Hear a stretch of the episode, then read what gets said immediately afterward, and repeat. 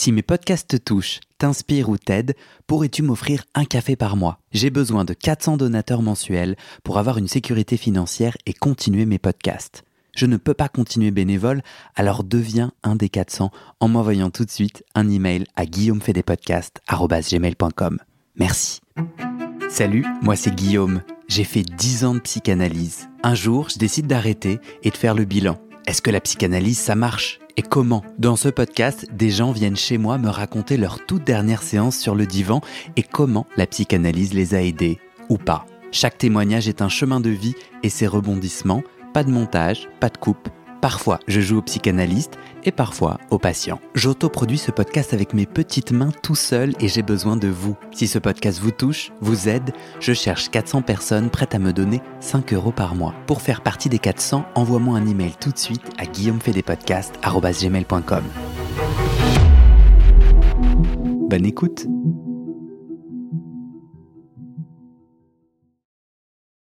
Bonjour Véronique. Bonjour, bonjour Guillaume. Comment ça va? Ça va bien.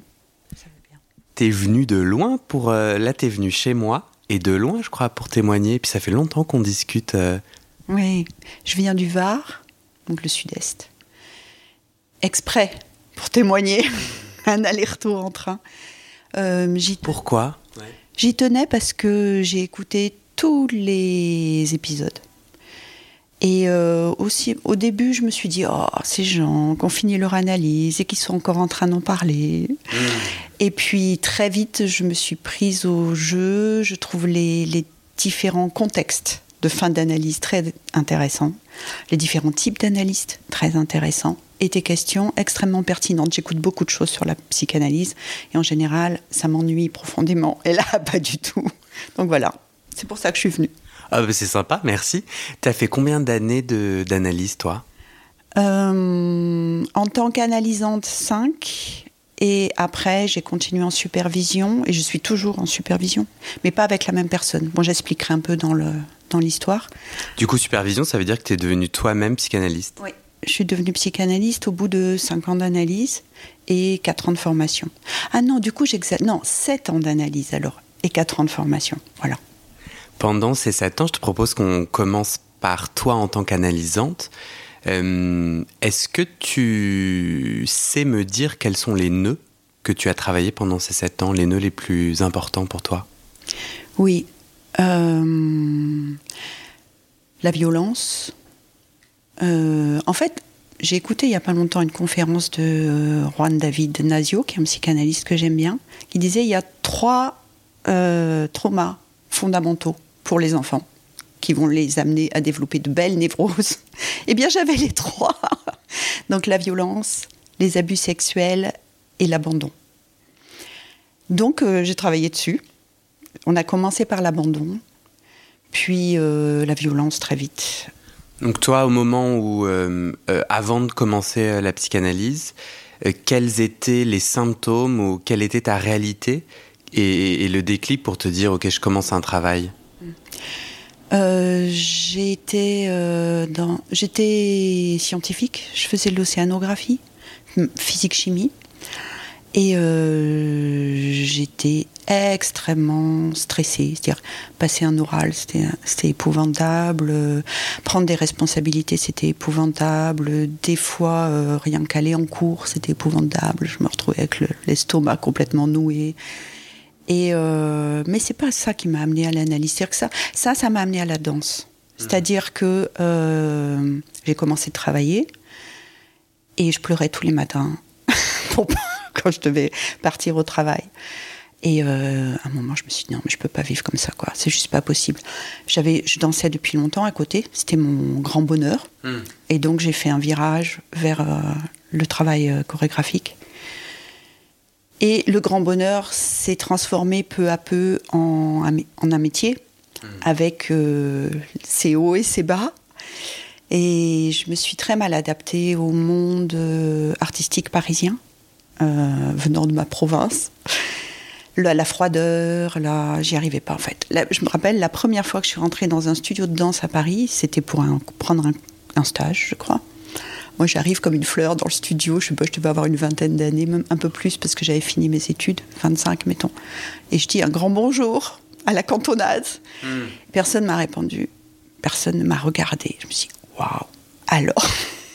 Et là, danser dans ces conditions-là, c'était pas possible. du coup, je, je, je, savais plus rien faire, je, je pouvais rien donner de moi. Donc, je me retrouvais avec ces mêmes difficultés en fait. Bon, après, de fil en aiguille, j'ai travaillé dans des compagnies, j'ai fait des choses, mais avec toujours ce, tiraillement, avec une extrême euh, timidité et en même temps le besoin du mouvement qui pour moi était réparateur mm. par rapport à la, violence que j'avais vécue. Donc il m'amenait euh, une grande sensualité, euh, la musicalité, j'aurais voulu être musicienne au départ. Donc voilà, ça me, ça me réparait intérieurement. Et du coup, je te passe ton verre d'eau. Oui, merci. Et du coup, tu ressens une profonde anxiété, une difficulté à, à être même dans, dans la danse, euh, dans un milieu en plus pas très accueillant. Mais qu'est-ce qui te fait commencer une psychanalyse Et est-ce que tu te souviens euh, si c'était volontaire, euh, le choix de la psychanalyse, ou tu es allé au hasard rencontrer n'importe quel thérapeute? Euh, je suis allée au hasard, mais donc dans, dans ce cheminement, euh, j'ai été enceinte, j'ai eu ma première fille euh, à Paris, et je me suis dit je peux pas l'élever à Paris, c'est juste pas possible. Moi j'ai grandi dans les bois, donc et mais à travers dès que j'ai été enceinte de ma fille, j'avais le souci de ne pas transmettre. Et je me disais, mais là, tout ce que je porte en moi, toutes ces choses contre lesquelles je bataille, je veux pas lui transmettre. Alors je me suis mise à chercher tous les chemins possibles.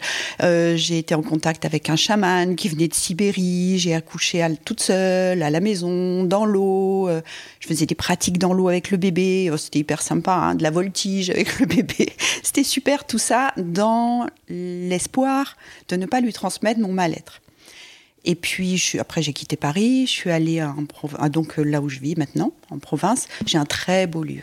J'ai un très beau lieu. C'est un centre chorégraphique, en fait. Enfin, pas national, hein, mais il y a un studio de danse euh, dans la campagne, de l'hébergement. Donc, il y avait ce chantier. Tout ça construit euh, à la force de nos, muscles, à mon compagnon et moi. Et j'ai eu une deuxième fille. Et puis, j'ai eu un fils et là, euh, le petit paradis, les enfants au fond des bois, euh, l'école à la maison. Euh, on a, j'ai vraiment essayé de faire tout bien. À ce moment-là, tu n'as toujours pas commencé ta psychanalyse Pas commencé d'analyse. Et là, j'y viens. Quand elle a eu 14 ans, ma deuxième fille, anorexique. Très, très, très anorexique. Hôpital, réanimation, enfin, c'était. Et pour moi, l'énorme baffe, en me disant Waouh, j'ai essayé de faire tout bien, eh ben, ça n'a pas marché. Alors bien sûr, les mères se culpabilisent beaucoup, pour le père aussi, mais, euh, mais bien sûr, dans la culture, il y a vraiment ce truc euh, des mères, et puis avec dans le mauvais côté aussi des développements, euh, psychologie magazine, là, tous ces trucs-là, c'est toujours la faute de la mère.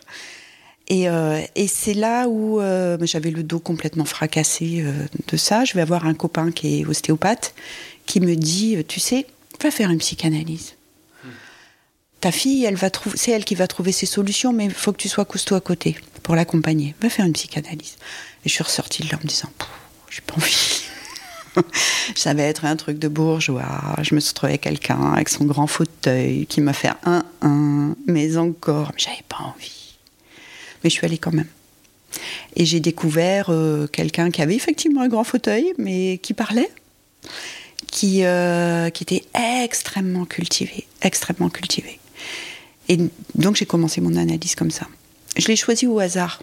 Après, je raconterai. Euh, à la fin de mon analyse, je me suis rendu compte que c'était pas du tout un hasard. Mais au début, voilà, c'était un peu ça. Et euh, au bout de trois séances avec ce cher monsieur, euh, je lui ai dit, vous savez, ça me fait rien du tout. Moi, j'adore venir vous voir. C'est comme si j'allais au cinéma. C'est ma récréation de la semaine. Mais je pense que ça sert à rien. Et donc, il m'a il m'a rien dit m'a laissé avec, euh, avec ce constat. Je suis revenue. Et, euh, et, là, on a commencé vraiment de travailler sur euh, les premières choses. Ça a vraiment été la violence, la violence de mon père.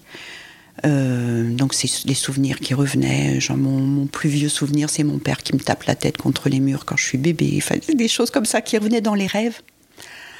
Et ça, c'était au fur et à mesure, euh, donc une fois par semaine, tu allais t'allonger ou assise? Allongée. J'étais très vite allongée. On a dû faire deux ou trois séances en face à face et j'étais très vite allongée. Et rien que le fait d'être allongée et de dire ce qui te passait par la tête, euh, t'a fait rêver et t'a fait remonter des souvenirs à partir desquels tu pouvais travailler, c'est ça?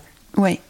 C'était une reconnaissance de la violence que tu avais subie, mais qui était en toi, mais que, sur lequel tu n'avais pas mis des mots, c'est ça? Voilà, c'est ça. Alors, je savais bien sûr consciemment que mon père avait été violent, mais j'avais pas pris la mesure de l'impact que ça avait eu sur moi, en fait. Jusque dans. Les danseurs, ils disent jusque dans mes cellules.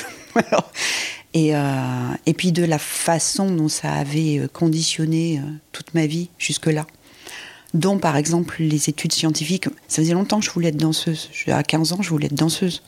Et mon père, il m'a dit euh, si tu veux danser, euh, tu vas être une pute, tu fais ta valise et tu t'en vas. Et puis à 15 ans, qu'est-ce que j'allais faire J'avais peur de l'immensité euh, de l'inconnu, donc je suis restée. J'ai fait mes études scientifiques. En même temps, c'était aucun regret par rapport à ça. C'est-à-dire que ça m'a donné une structure de la pensée qui, justement, m'a très certainement permis aussi après de réembrayer sur les études de psychanalyse, et de, de, rédiger des textes, de réfléchir. Enfin, voilà. Avant qu'on continue euh, ton chemin de psychanalyse, je suis, euh, euh, j'ai envie de te poser d'autres questions sur pourquoi la psychanalyse, parce que tu fais tout un chemin, tu vas chercher plein de ou différentes façons de prendre soin de toi et de ta santé mentale. Et là, cet ami-là, cet ostéo qui dit fais une psychanalyse, euh, il y a plein de thérapies différentes, euh, courtes, euh, et puis des différents courants. La psychanalyse étant assez spécifique. C'est vraiment un hasard. Il t'a dit fais une psychanalyse, donc tu as tapé dans, sur internet psychanalyste et pouf, et tu ne, mais tu ne savais rien du divan, des, tu ne savais rien de, de, de, des particularités de la psychanalyse avant de te lancer. Non, j'y suis allée même vraiment à reculons en me disant c'est un truc de bourgeois, c'est pas pour moi. Hmm. Euh, Et t'as pas essayé d'autres formes de thérapie en parallèle? T'as pas Avant, avant, j'avais fait tellement de choses. Ce qui m'aidait pour la pratique, artistique, en fait, il s'agit quand même de plonger au fond, le plus profondément en soi. Et je crois que j'ai passé, euh, au début de vraiment mon engagement artistique, j'ai passé deux ans à pleurer tous les jours, tous les jours, tous les jours, tous les jours. Je rentrais dans le studio dedans, je pleurais. Mes amis avec qui je travaillais, ils m'appelaient La Fontaine. C'était devenu un peu. Ils essayaient de détendre un peu ça euh, comme ils pouvaient. Et, euh, et, puis bon, voilà, ça a été une exploration euh, du coup qui s'est faite pour l'art, je détournais un peu, comme si je n'osais pas dire que je le faisais pour moi. Je le faisais pour l'art, pour que quand j'aille sur scène, ce ne soit pas euh, pour crier ma douleur. On s'en fout, les gens ils viennent pas voir un spectacle pour voir euh, la douleur des artistes qui sont sur scène. Donc de d'ouvrir en fait la palette et d'explorer toutes sortes d'émotions. J'ai fait du théâtre aussi, ce qui m'a beaucoup, euh, c'était très intéressant par rapport à ce travail sur les émotions. J'ai beaucoup dansé dans une compagnie de théâtre. Et, donc, et là, j'ai fait plein de sortes de thérapies. En fait, en gros, j'ai un peu tout essayé. Et, c'est quoi la différence clé que tu as découvert dans la psychanalyse par rapport à ces autres formes de thérapie? Qu'est-ce qui la différencie? La liberté. C'est-à-dire que je, je ne supportais pas qu'un thérapeute me dise euh, qui j'étais, quoi penser, comment faire. Euh, ça vraiment c'est quelque chose que je supportais pas. Et là je suis arrivée en analyse avec euh, cet homme qui parlait un petit peu, mais n'essayait jamais de me guider, me laissait juste quand je une porte, il m'aidait à l'ouvrir un peu plus grand. Voilà. C'était un peu ça. Et mais il y avait, il y avait moins de conseils ou de d'opinion, c'est ça? Tu, tu, disais, euh, tu disais que ton aller en analyse, c'était comme aller au cinéma, qu'il était qu'il avait beaucoup de culture. Euh, je, je, comprends pas. Enfin, à part que je comprends que tu as l'air d'être assez euh, que le transfert était là et que tu, tu étais très heureuse ou en tout cas inspirée. Mais ça veut Comment tu pouvais savoir qu'il avait beaucoup de culture Ce qu'il te proposait en séance, c'était des, c'était des citations euh? C'est arrivé. C'était un auteur, il écrivait. Euh, et donc, euh, j'ai dit imparfait, il est mort. Et donc, c'est arrivé que de temps en temps, ils se mettent à me citer un extrait d'un poème en résonance par rapport à ce que je venais de dire. Et du coup, ça m'ouvrait une curiosité. J'allais, après, j'allais chercher le poème en question, lire des choses de cet auteur. Lui, c'était vraiment la littérature. Moi, ça m'arrive en tant qu'analyste de proposer plutôt du cinéma. Moi, je suis très cinéphile. Donc, de suggérer par rapport à un rêve ou par rapport à une thématique qui a été abordée en fin de séance, suggérer un film. Voilà.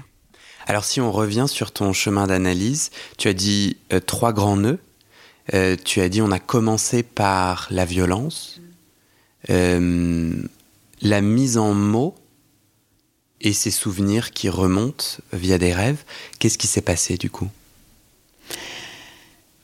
J'ai eu l'impression d'être que tout à coup, que petit à petit, cette masse d'émotions intérieures se dégonflait, se dégonflait, pour arriver à être moi-même peu à peu.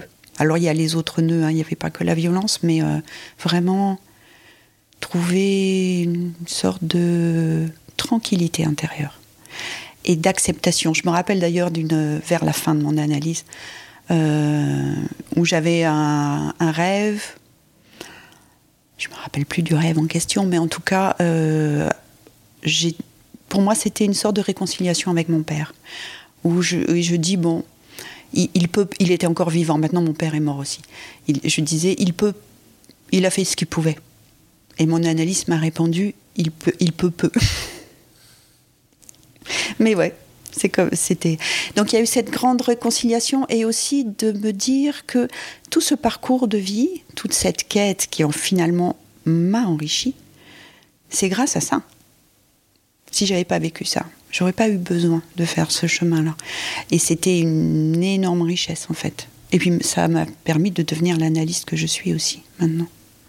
Du coup, ce que j'entends de, ton chemin d'analyse, c'est euh, il existe en nous. Alors, il, existait en toi une peine immense ou un, petit poids euh, qui faisait très mal, euh, qui n'avait de cesse d'avoir des conséquences, donc tu pleurais beaucoup, cela créait un mal-être qui, tant qu'il n'était pas exprimé, puis sublimé, puis compris et sublimé, continuait à faire du mal. Et, et c'est ça, l'analyse t'a permis de retrouver le petit pois, de le déloger et de le transformer en une délicieuse purée? c'est exactement. J'aime beaucoup la purée de petits pois. oui, c'est exactement ça. C'est exactement ça. Alors qu'avec les autres pratiques que j'avais faites avant, quelque part, euh, ce petit pois, on le faisait affleurer, mais je savais quoi, je savais pas quoi en faire.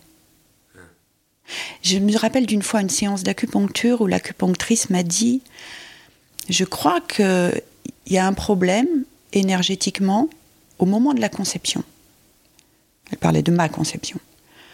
Et je suis repartie du rendez-vous, je me dis, mais qu'est-ce que je fais de ça? Hmm. Et pour moi, il n'y a vraiment que avec l'analyse où j'ai réussi à m'approprier cette histoire-là, à la faire vraiment mienne, et pas une masse de souffrance que je mettais au fond de mon inconscient bien refoulé. Hmm. Est-ce que je te redonne ton verre d'eau Parce que je sens que ta bouche est sèche. Euh, n'hésite pas, j'en ai plein de l'eau du robinet. Euh, moi, j'imagine quelqu'un qui t'écoute et, et qui se dit non mais quand même, euh, il y a eu de la violence. comment la psychanalyse a fonctionné? Donc tu dis, comme j'entends, ça t'a aidé à reprendre le pouvoir. Est-ce que tu aurais des éléments à nous, à nous donner pour expliquer, puisque si je comprends bien, une fois par semaine, tu t'allonges, tu dis ce qui te passe par la tête. Comment on se réapproprie de la violence? Comment on sublime de la violence? C'est un peu ma question. Alors, sublimer la violence, c'est ce que j'ai fait avec la danse.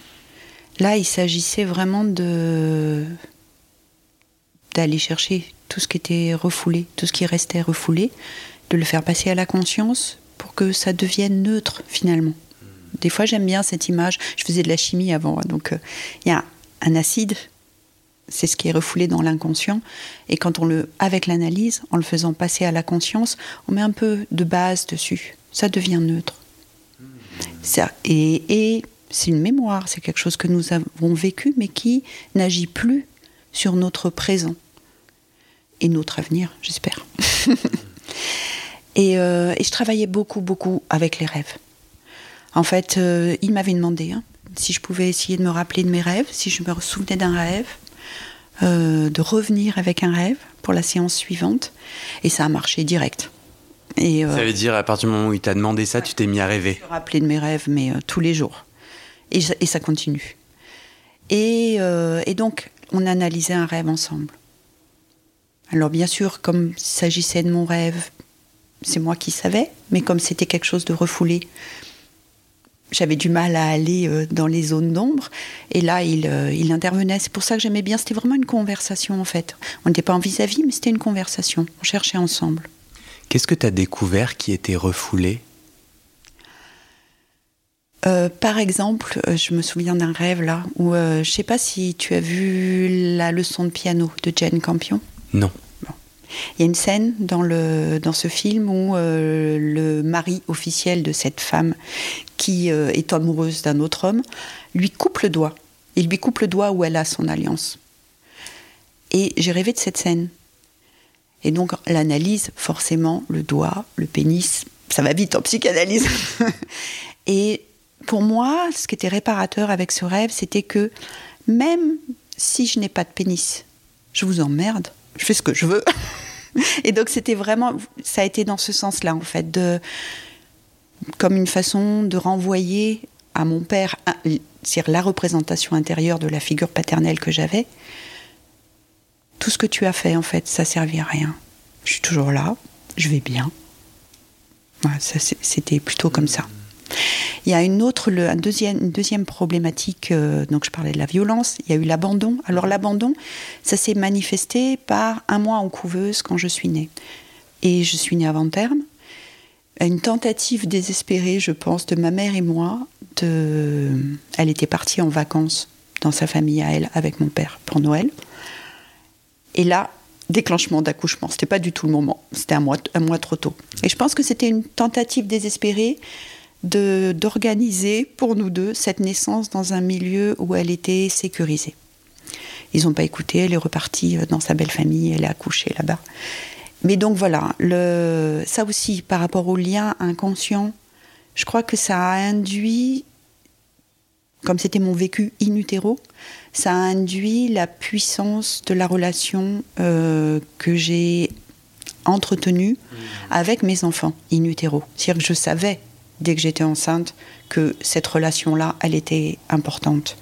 Et qu'il ne s'agissait pas de me pointer euh, à huit mois et demi en disant je vais faire une préparation à l'accouchement, mais que c'était tout de suite. Et que tout de suite, c'était une façon d'aider ce fœtus à se développer du mieux possible que d'être en communication avec lui tout le temps. Avec lui ou avec elle, je ne savais pas, je m'étais pas préoccupée du sexe du bébé avant la naissance. Et donc ça, ça a été très important aussi. Et c'est grâce, finalement, à cette tentative désespérée euh, de ma mère et moi d'essayer de faire une naissance agréable. Et après la couveuse, en fait, c'était une autre époque. C'est-à-dire que maintenant, les parents peuvent aller voir les enfants, ils peuvent les toucher. À ce moment-là, le bébé était dans une boîte en verre. Ils ne pouvaient pas me prendre dans leurs bras. Ils avaient droit à une heure de visite par jour, un truc comme ça. Donc, globalement, ça fait un mois euh, sans contact, dans une boîte en verre. Et ça, ça a été euh, l'abandon euh, total. Euh.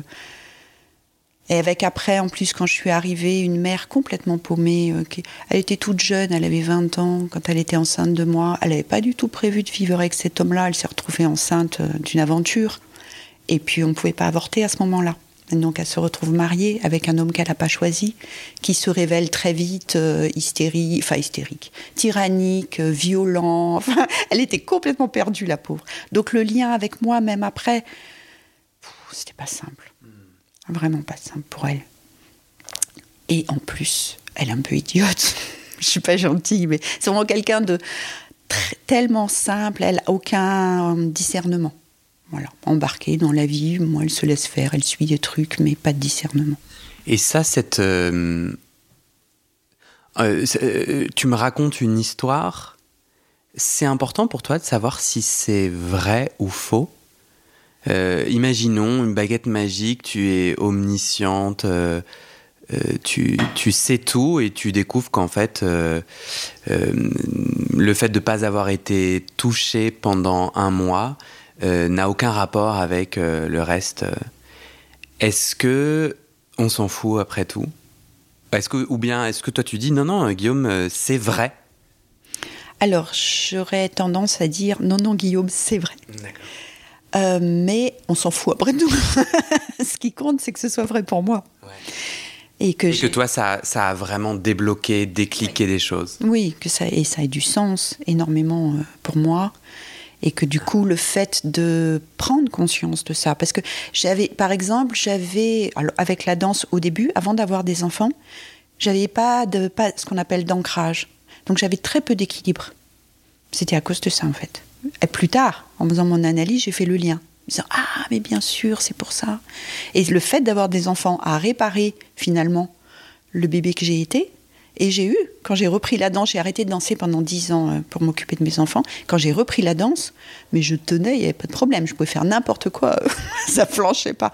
Et du coup, je me suis dit oh, Mais qu'est-ce qui se passe? Et c'était. Euh, ce pauvre petit bébé dans une couveuse, quoi. Qui... Et j'avais des vertiges. J'avais des vertiges, c'était horrible. Et des rêves, enfant, quand je m'endormais, de, des murs qui s'éloignaient comme ça. Et de me sentir dans, mon lit, mais dans une immensité euh, au milieu. Et c'était flippant, ça me réveillait en sursaut toutes les nuits. C'était vraiment flippant. Et ça aussi, la couveuse. C'est puissant comme cette mémoire, elle est elle est là depuis, depuis toujours. Et le, je travaille beaucoup maintenant en tant qu'analyste avec le transgénérationnel en psychogénéalogie, mais j'adore.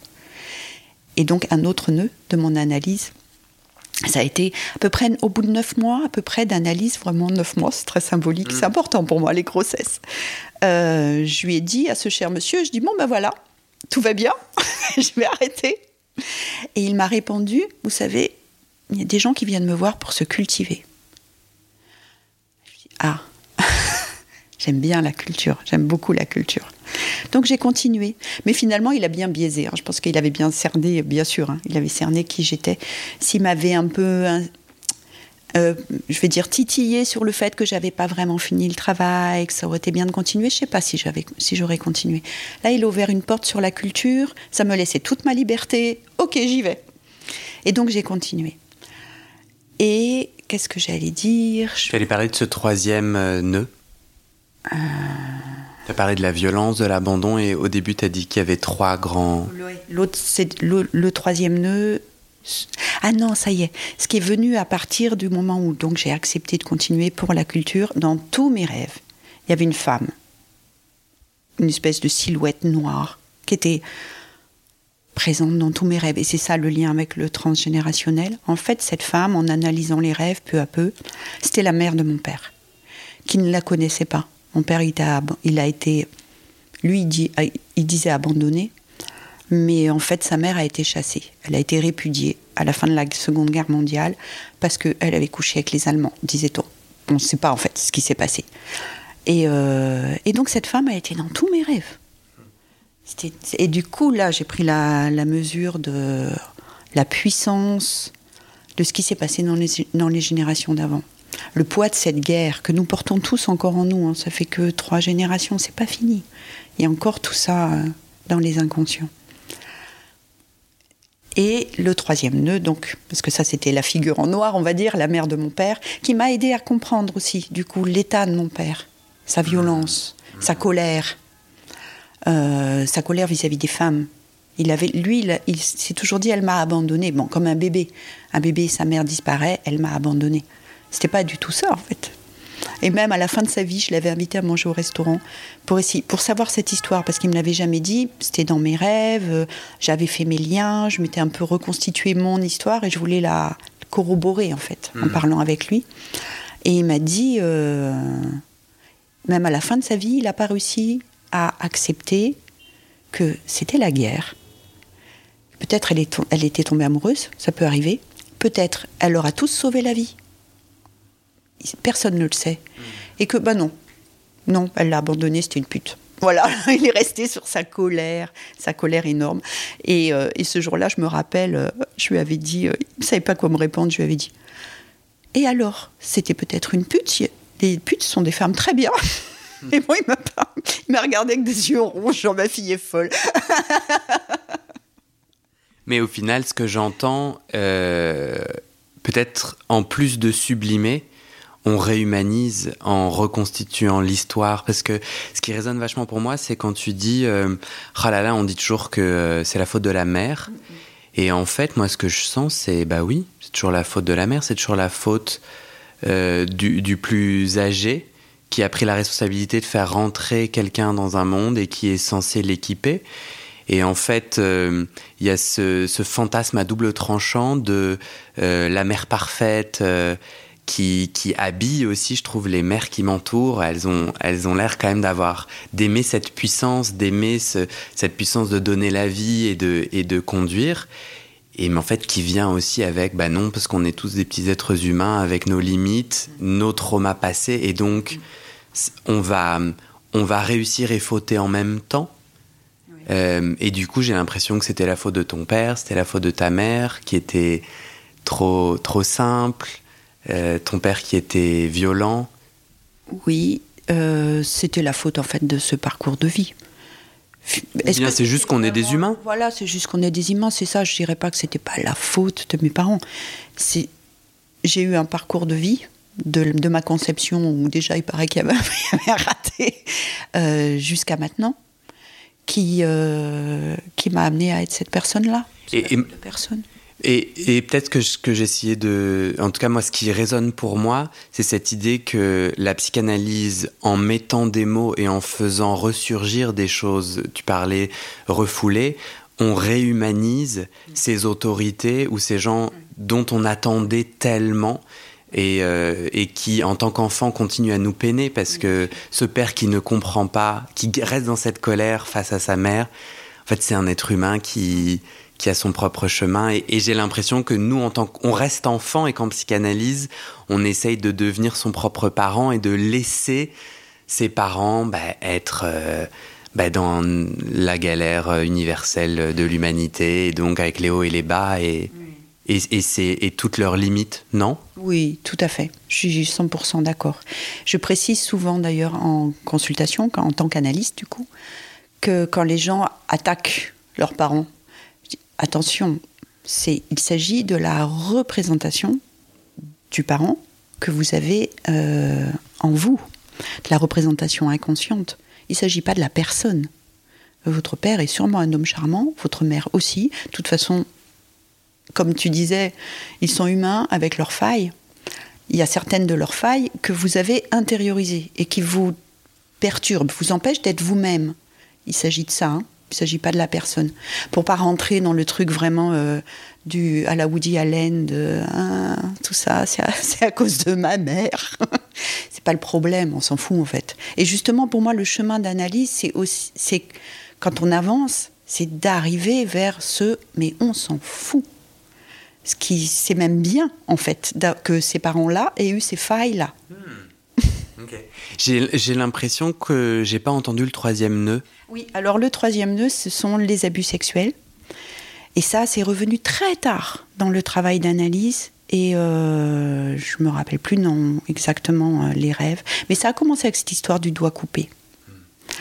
Et, euh, et alors, je me- mais parce que j'avais complètement, à part, j'ai eu des abus sexuels quand j'étais adolescente, cela je m'en rappelais, mais petite, je me rappelais, mais pas du tout, rien. Et le dernier, le plus vieux, il n'est revenu à mes mémoires que très récemment, suite à une petite intervention chirurgicale, un truc très bénin. Et au réveil, ce truc-là est revenu, je me suis dit, mais c'est incroyable.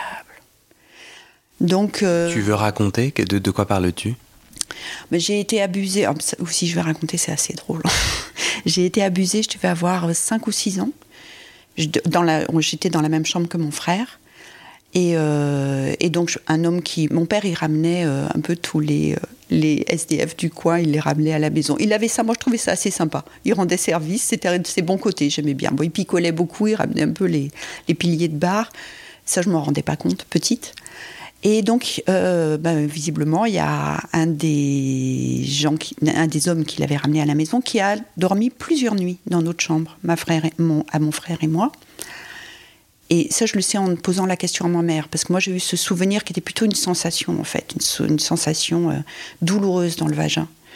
Et, euh, du coup, j'ai posé la question à ma mère parce que ça faisait un petit moment que ça, tendait à revenir. Et elle me dit, elle me fait hurler de rire, parce que ça c'était il n'y a pas longtemps. Elle me dit, ah oui, c'est vrai, alors tu sais vraiment ce type qui dormait dans votre chambre, et même ma belle-mère, elle avait dit, vous devriez pas le laisser dormir avec les enfants.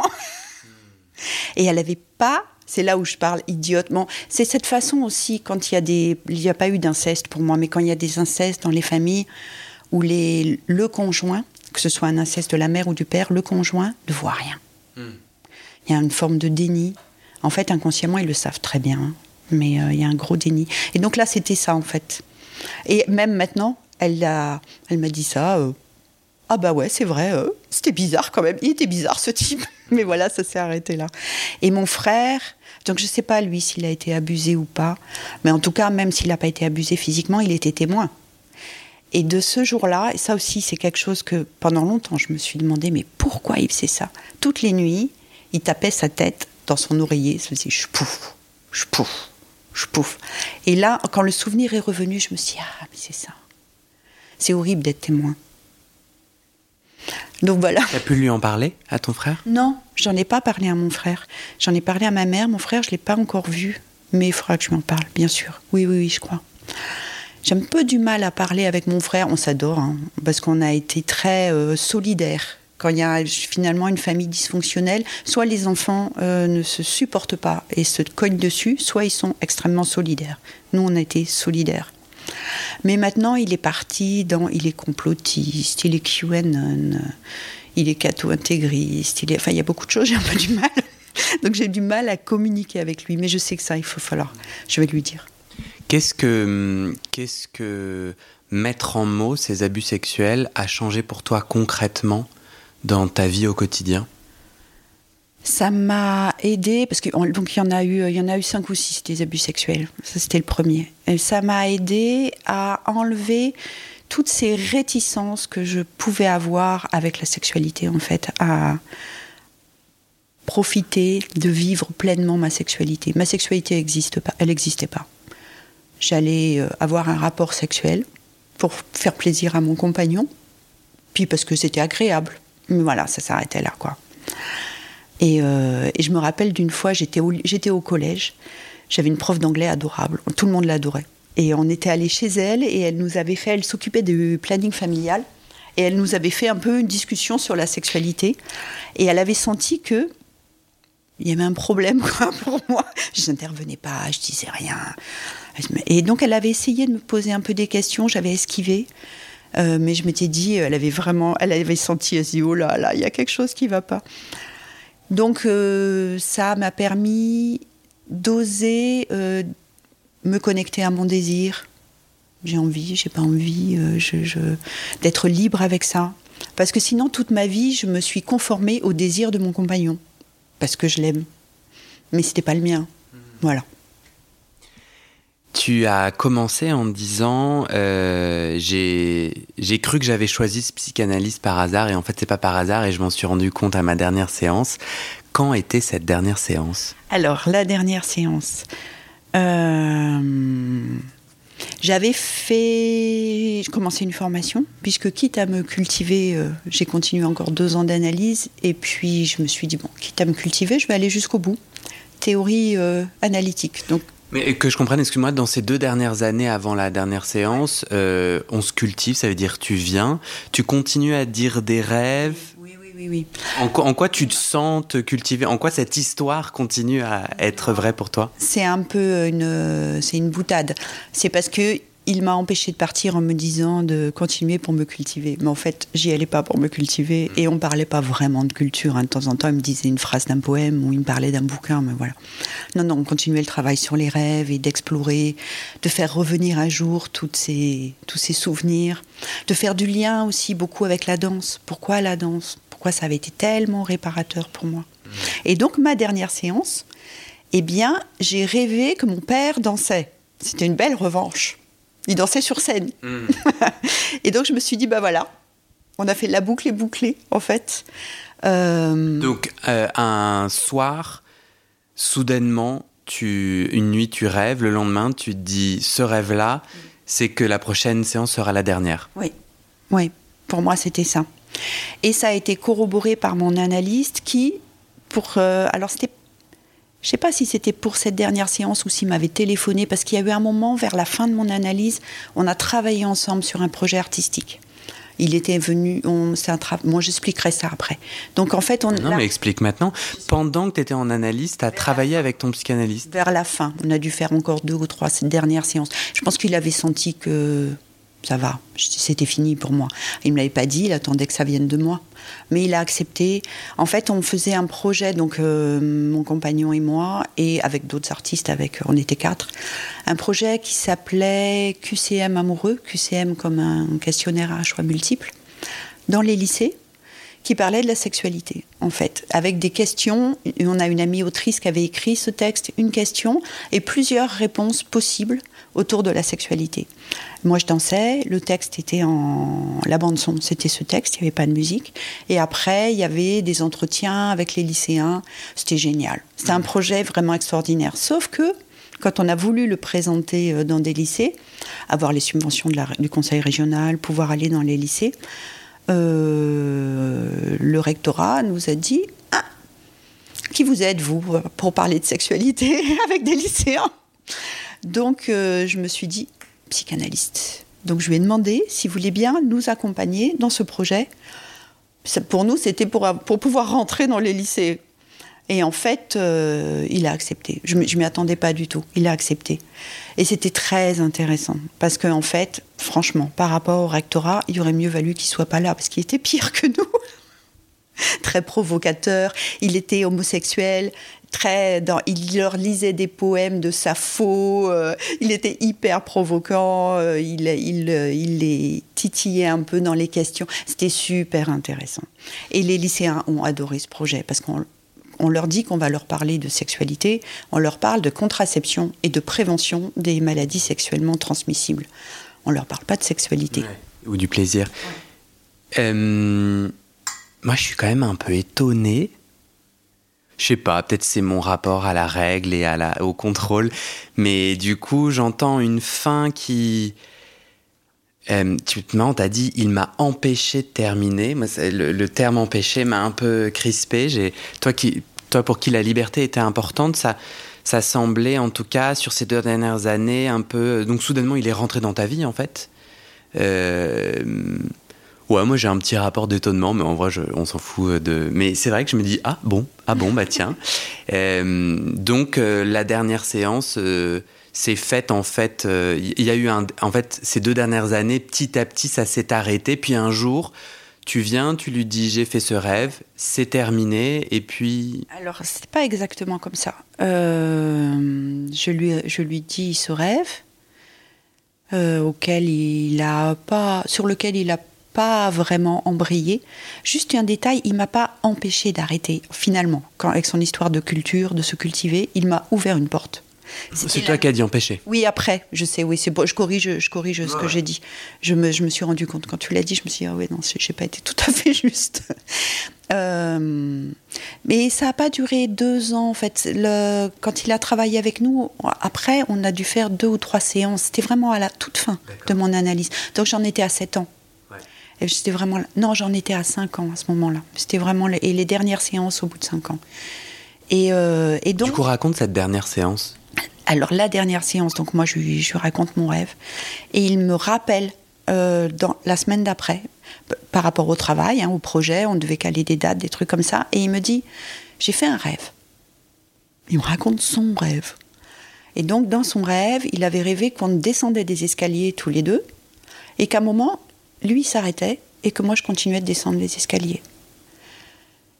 Et il me dit, euh, il vous voyait encore à ce moment-là, même si on travaillait ensemble, on se vous voyait tant que j'étais en année. Tout le monde le tutoyait sauf moi. Euh, et il me dit, euh, c'est bien que vous ayez choisi le chemin de l'analyse. Il faut qu'il y ait des gens qui continuent. Et Ça, c'était entre deux séances. La séance d'après, j'avais eu, un agrément, j'avais fini mes deux années de formation, j'avais un agrément en praticienne en psychothérapie. Et donc, je me posais la question, allongée sur le divan, de qu'est-ce que je fais Est-ce que je m'installe ou pas euh, Est-ce que je suis prête ou pas? Enfin, je pense comme font un peu tous les thérapeutes en se disant, oh là là, est-ce que je suis, je suis légitime ou pas? Et puis, il me retourne la question, parce que globalement, j'attendais à ce qu'il me dise ce qu'il en pensait puisque c'était lui mon analyse. Ça voulait dire est-ce que j'ai fini cette analyse ou pas? Et euh, il me retourne la question, comme savent bien faire les mm. analystes. Euh, et, du coup, je me rappelle que je dis bah d'accord, ok, je m'installe. Moi, je suis, moi, je suis d'accord avec le fait de m'installer. Je vais le faire. Et il me répond ça vous intéresse la psychothérapie? Et donc j'ai hurlé de rire. Je dis non, ça m'intéresse pas du tout. Et qu'est-ce qui vous intéresse? C'est la psychanalyse qui m'intéresse. Et il me dit, mais alors qu'est-ce que vous attendez? Et là, j'ai eu l'impression que j'étais en haut d'une falaise et qu'il m'avait mis un grand coup de pied au cul. Et que j'ai un au secours. Mais je l'ai fait. Je l'ai fait. Tout comme quand j'étais danseuse, j'avais ce moment de trac, de trac avant d'entrer sur scène. Bah, C'était pareil en fait. Et vous vous êtes jamais reparlé, jamais revu? Si, parce qu'il est devenu mon superviseur, donc on a continué en supervision jusqu'à ce qu'il décède. On a dû faire encore deux ans en fait de travail ensemble en supervision, toujours avec les rêves. Donc la supervision, c'est toi qui amènes tes rêves et la suite de tes nœuds ou ceux de tes patients, patientes? Ceux de mes patients, en fait. Euh, dans mes rêves, il y a mes analysants, mes analysantes. Donc euh, j'ai découvert avec lui en fait qu'ils étaient cachés dans mes rêves il m'a aidé à, je pense, un rêve. Il a mille façons de l'analyser. C'est ça qui est beau aussi. Hein. Et en fonction de la personne, en fonction de l'analyste, en fonction de la demande, en fonction. Et donc là, il m'a aidé à me rendre compte que dans mes rêves, il y avait mes analyses. En plus, au début, j'en avais pas beaucoup, j'en avais deux, trois, donc c'était facile de les trouver. Et maintenant, toujours, je suis toujours en supervision, donc avec quelqu'un d'autre, parce que euh, lui est décédé. Et, euh, et j'ai toujours mes analysants et mes analysantes dans mes rêves, et j'adore ça. Est-ce que tu peux me raconter la toute dernière séance avec euh, cet analyste avant son décès? Je m'en rappelle pas. Je me rappelle pas. Je me rappelle d'être allée le voir à l'hôpital et d'un long moment de silence euh, où je m'étais, je m'étais pas allongée à côté de lui, on n'était pas intime à ce point-là, mais je tenais sa main, j'étais un peu inclinée, je tenais sa main. On a dû rester une heure en silence comme ça. Pour moi, voilà, c'était ma dernière séance avec lui. Euh, et, pardon, pas, avant que j'oublie, et le nom. Justement, je suis allée voir cet analyste au hasard, et à la fin, je me rends compte que c'est pas un hasard. Cet homme se prénommait Jean-Pierre. Mon père se prénommait Jean-Pierre. Et j'ai vu sa plaque pendant sept ans. Non, pendant cinq ans. Je me rappelle plus si, bon, peu importe, cinq ou sept ans. J'ai vu sa plaque une fois par semaine. J'ai pas vu le Jean-Pierre. Et c'est du moment où j'ai fini mon analyse, j'ai vu le Jean-Pierre et je me suis dit non, c'est pas possible. Incroyable quoi. Euh, est-ce que tu penses, en fait, euh, moi, je suis pas très hum, connaisseur de la théorie. J'avais l'intuition qu'en analyse, un transfert, ça se clôt ou ça se, hum, à défaut d'un meilleur mot, euh, ça, ça se termine. Et là, en fait, tu es sur son lit de mort. Hum, est-ce que c'était un ami, euh, un, oncle, un père, en fait, ou tout ça à la fois, mais le transfert, c'est pas clos autre je l'ai clos toute seule après. Il s'est pas clos de son vivant. Alors, il y a eu une première étape de son vivant qui était que cet homme était avait coupé, enfin non, il avait trois fils qui avaient coupé avec lui. Donc c'est pas lui qui avait coupé avec ses fils, ses fils avaient coupé avec lui. Et quand il a été sur son lit de mort, je me suis débrouillée pour retrouver la trace de ses fils pour qu'il le, il les voit avant de mourir. Et donc il en a vu deux avant de mourir. Et pour moi, c'était une façon de finalement déjà sortir un peu du transfert. J'étais plus parce que j'ai été très proche de lui en fait sur les deux dernières années justement. Quand j'étais j'étais en supervision Et, et, on avait ce projet artistique ensemble. On a eu vraiment une relation amicale. Donc là, le fait. Et tu le payais? Oui, je payais. Oui, oui, oui, je payais. Et ça, ça te. Enfin, moi, je paye pas mes amis. je, je, te, je, te, cherche un peu parce que. Oui, oui, oui. Mais on a eu. Euh, je crois que lui comme moi, on avait quelque chose de très clair dans euh, à quel endroit de notre relation nous sommes. Mmh. Quand j'étais dans son cabinet en supervision avec lui, il devenait mon superviseur. Quand on était dans la rue pour aller voir un film ensemble, il était mon ami. Et vraiment, il n'y avait pas de confusion avec ça. Et on parlait jamais en dehors, quand on se voyait en dehors, de ce qui se passait en consultation. Jamais. Toi, tu devrais reproduire ça avec euh, un, un, ou une analysante? Je l'ai fait. Je l'ai fait. Euh, c'était un peu périlleux parce que c'était au début de ma pratique d'analyste. J'étais allée euh, voir une amie qui allait très très très mal suite à une rupture amoureuse. Et puis j'étais un peu désemparée parce que les discussions entre copines, ouais, c'est bien, mais je savais que ça, ça allait pas l'aider vraiment. Donc je lui ai dit, écoute, pendant que je suis, je suis là, si tu veux, nous faisons une consultation par jour.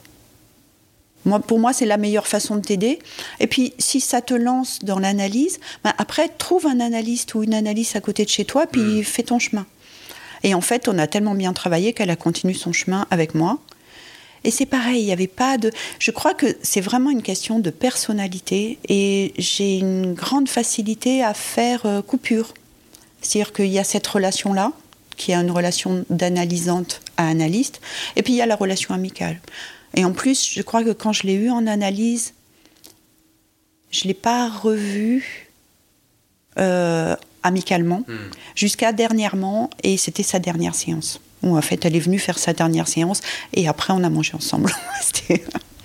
Est-ce que euh, on va clore ce, ton témoignage en tant qu'analysante Est-ce que il euh, y a autre chose qui te vient pour euh, pour raconter euh, euh, ton chemin d'analyse? Une dernière chose, oui, que je trouve importante, c'est euh, un rêve aussi, dans lequel j'étais, je dansais, je danse dans tous mes rêves. Physiquement, je ne danse plus du tout, mais dans tous mes rêves, je danse. Donc j'étais, je dansais dans une forêt, et au milieu de cette forêt, il y avait une clairière, et je n'allais jamais dans la clairière. Et dans la clairière, à un moment, viennent des grosses bagnoles, vraiment les BMW, Mercedes, des trucs noirs, un peu milieu, un peu mafieux. Et voilà, cette image du rêve. Et en fait, en analysant, euh, je me suis dit, c'est ma façon d'être psychanalyste, c'est-à-dire que je, je me suis, là j'étais en formation, et je crois que ce rêve, c'était, je m'étais emparée, parce que le rêve s'empare toujours des choses des jours euh, proches du quotidien. Et euh, je m'étais emparée de la grosse bagnole de mon formateur en psychanalyse, l'école que je faisais, la formation. Et je me suis vraiment, pour moi, c'était aussi une façon de prendre conscience que je serais jamais cet analyste-là qui allait gagner de l'argent sur finalement euh, la misère des gens. J'exagère un peu hein, parce que il est, il est, c'est un bon analyste, je pense. Mais c'était un choix de me positionner, non, je vais payer en fonction des revenus.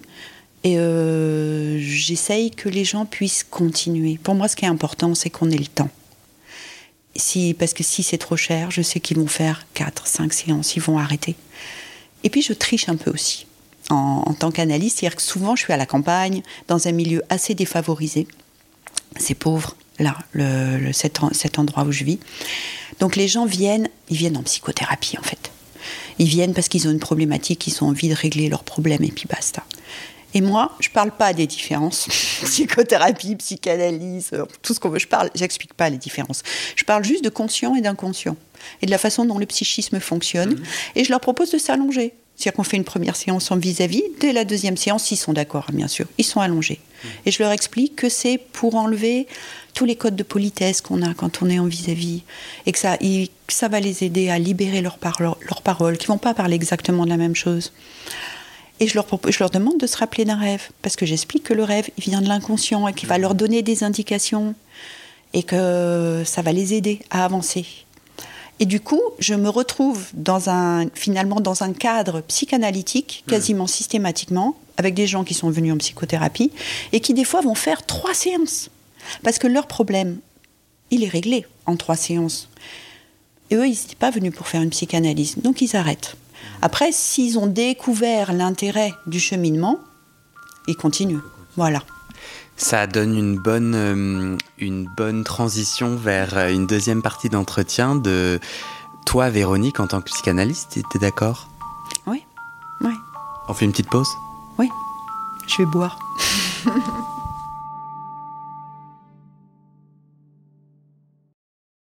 Et c'est la fin de cet épisode.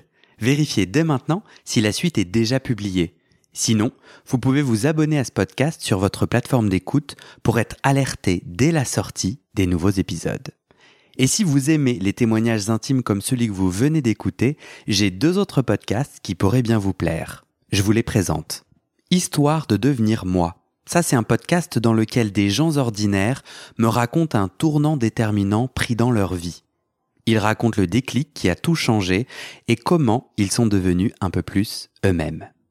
Comment devenir sexuellement épanoui Ça, c'est un podcast dans lequel des hommes, gays, bi ou queer, racontent leur chemin de sexualité et comment ils tentent de s'épanouir face aux normes.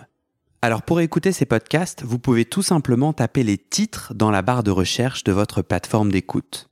Mais je vous mets aussi dans le descriptif de cet épisode les liens pour écouter ces podcasts et les liens de mes réseaux sociaux pour découvrir les coulisses de mon aventure de podcasteur et aussi la page de dons pour soutenir mon travail et mes podcasts. En tout cas, n'hésitez pas à m'envoyer vos retours et vos réactions à guillaumefedepodcast.com ou sur mes réseaux sociaux. Ça me motive énormément de savoir que ces histoires naviguent et résonnent, ou pas d'ailleurs. Allez, merci pour votre écoute et à très bientôt dans vos oreilles.